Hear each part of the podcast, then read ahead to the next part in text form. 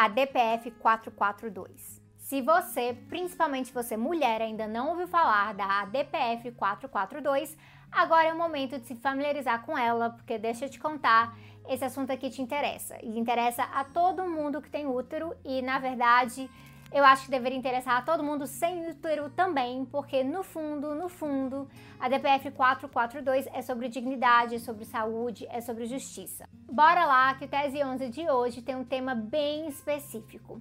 A arguição de descumprimento de preceito fundamental 442, que é sobre a inconstitucionalidade da criminalização do aborto até a 12ª semana no Brasil. Ou seja, vamos falar de descriminalizar o aborto nesse país.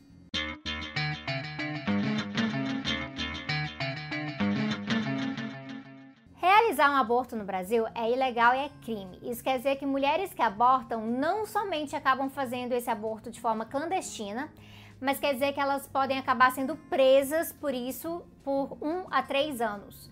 E que o profissional responsável pelo aborto pode acabar preso também por até quatro anos. Acontece que, mesmo criminalizado, o aborto ocorre no Brasil, e eu já repeti isso aqui no canal antes, lá no episódio 11 mas é fato, fato, mulheres abortam no Brasil sendo crime ou não. De acordo com a Pesquisa Nacional do Aborto de 2016, estima-se que mais de 4,7 milhões de mulheres brasileiras já realizaram o aborto, pelo menos um aborto na vida.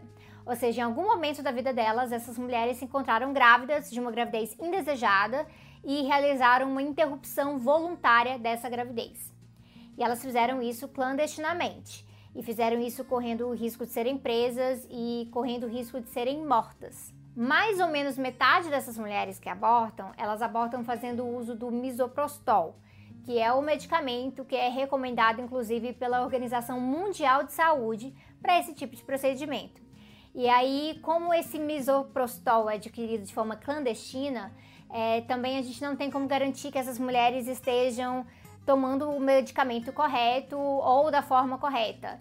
Isso aumenta riscos e é por isso que metade das mulheres que abortam geralmente acabam sendo internadas para finalizar o aborto. Se mostra que mulheres abortam no Brasil, mesmo sendo crime, mesmo sabendo que sem o atendimento adequado e as políticas de saúde que a, assegurariam a assistência necessária, elas correm um risco alto ao fazer esse aborto que é de morrer e de serem denunciadas pela própria equipe médica do hospital em caso de emergência. E mesmo assim, as mulheres brasileiras abortam. Mulheres mais jovens abortam, mulheres mais velhas abortam, mulher negra aborta, mulher branca aborta, mulher indígena também aborta, é, mulheres ateias abortam, mas as católicas e as evangélicas também abortam.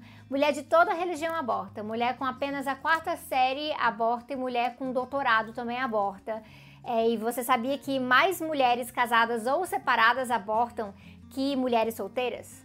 Pois é, aborto não é só coisa de mulher que foi pra balada e abriu as pernas, como dizem por aí.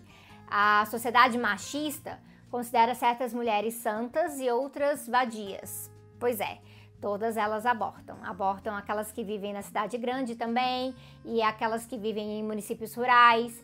É, aborta aquela mulher que ganha até um salário mínimo mas aquela que ganha mais de 5 salários mínimos também aborta. Mulheres abortam, você querendo ou não, eu querendo ou não. Mulheres abortam no Brasil e a DPF 442, que vai ser julgada pelo STF nos dias 3 e 6 de agosto, trata justamente disso. Mulheres brasileiras abortam e sabendo disso, como que a gente vai tratá-las de forma a zelar pela sua dignidade, sua cidadania, garantir o seu direito à saúde, integridade física, seu direito à vida. Porque se tem uma coisa que eu posso te garantir é que as mulheres abortam mesmo sabendo que podem morrer por isso, pois elas não precisam morrer por isso. A DPF 442 foi ajuizada pelo PSOL neste argumento que os artigos do Código Penal que criminalizam o aborto violam direitos e princípios que devem ser garantidos às mulheres na Constituição. O argumento aqui não é sobre aborto ser certo ou errado, ser bom ou ruim. E na verdade eu não conheço uma só pessoa que considera o aborto bom. Ninguém é a favor do aborto. Pessoas são a favor da vida das mulheres e o seu direito de decidir sobre o seu próprio corpo e seu direito de decidir sobre a maternidade também. E aí a DPF 442 ela é importante porque apesar de não se tratar da legalização do aborto ainda, e sim da descriminalização, essa descriminalização pode fazer uma baita diferença no status das mulheres no Brasil. A gente já entendeu aqui que criminalizar o aborto não impede que ele aconteça. Então, e é esse preceito tosco da lógica da proibição moral é o mesmo de que se você criminaliza uma droga, por exemplo, ela não deixa de ser vendida e consumida. O que a criminalização faz é colocar o Estado para agir em cima de quem está violando essa lei. A criminalização ela afeta o contexto em que essa atividade acaba ocorrendo e o que acontece depois com as pessoas envolvidas. Então, a criminalização do aborto torna os abortos no Brasil mais inseguros, mais arriscados, além de penalizar mulheres e os seus médicos por um ato que para muitas mulheres é simplesmente tudo ou nada. Só que é assim, se a gente descriminalizar o aborto no Brasil, além de não punir essas mulheres por abortarem, isso vai possibilitar que essas, que essas mulheres sejam vistas como pessoas autônomas e mesmo pacientes do sistema de saúde. Isso vai possibilitar o diálogo, o diálogo franco sobre abortar ou não, inclusive orientar políticas de planejamento familiar para que menos abortos sejam necessários no Brasil. E isso pode parecer estranho, mas ele não é. O mundo caminha para a descriminalização ou a legalização do aborto. E enquanto faz isso, a taxa global de abortos tem, na verdade, diminuído sim. E isso é principalmente por conta dos chamados países desenvolvidos. Em Portugal, a descriminalização do aborto diminui num, diminuiu o número de abortos e praticamente zerou o número de mortes decorrentes de aborto. Claro que isso não é regra, isso depende de vários fatores. No Uruguai, por exemplo, o número de abortos aumentou nos anos seguintes à legalização. Mas esse aumento tem explicações. Existe primeiro porque os números clandestinos eles podem ser sempre subestimados. Mas o crescimento que está ocorrendo no Uruguai também está desacelerando e o número de abortos por mulheres de menos de 20 anos tem, na verdade, diminuído. E o Uruguai ainda está com muita dificuldade de implementar os protocolos no interior do país. Uh, mas hoje o país tem a segunda menor mortalidade materna do continente americano, perdendo só para o Canadá onde o aborto é legalizado. E assim, gente, eu tô dizendo isso tudo realmente para falar que não é tudo cor de rosa mesmo, que a descriminalização e depois a legalização do aborto vão resolver tudo e um dia teremos um mundo livre de abortos. Não é assim e são muitas batalhas envolvidas relacionadas a tudo que eu falei no episódio 11 do canal sobre justiça reprodutiva, como é, planejamento familiar, é, melhores métodos contraceptivos, combate ao machismo, educação sexual, laqueaduras garantidas para quem quer essas laqueaduras, adoções, etc. Mas descriminalizar é o que a gente precisa para ontem, para evitar todo o mal proveniente da clandestinidade do aborto. Essa clandestinidade que mata principalmente mulheres negras e pobres que não conseguem acessar um misoprostol garantido com as orientações devidas ou as clínicas clandestinas mais limpas e seguras que as mulheres de classe média e classe alta conseguem acessar no Brasil.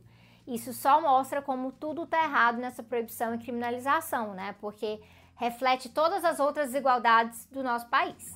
É por isso que eu apoio a DPF 442, é por isso que eu acho que a mulherada tem mais é que se juntar toda em Brasília de 3 a 6 de agosto para mostrar como a descriminalização é importante para garantir que nenhuma mulher seja presa nem morta por recorrer a um procedimento que, deixa eu te contar, ela nem quer passar por ele. Mas se ela se encontrou nessa situação em que ela não viu outra alternativa, ela não, more ela não merece ser presa nem morta. Isso é fato. Independente de onde você acha que a vida começa e principalmente independente da sua religião, porque por favor, como faz falta laicidade de Estado no Brasil, viu? É fato. E se você não quer ver mulheres presas nem mortas pela situação do aborto no Brasil, passe esse vídeo adiante, conversa sobre a descriminalização do aborto com seus conhecidos e vem dar uma força também nas mobilizações em Brasília. Dia 3, então, a gente vai ter uma grande marcha, vai ser muito, muito importante ter o um máximo de mulheres ali. Imagina que sonho que seria uma explosão de mulheres demandando direitos reprodutivos no Brasil, como foi bem recentemente com as nossas irmãs argentinas. É isso aí, galera. Tem fontes, referências, indicações sobre esse tema de descriminalização do aborto aqui na descrição do YouTube, então não esquece de conferir isso. E eu volto em breve com muitas novidades aqui no canal. Até mais!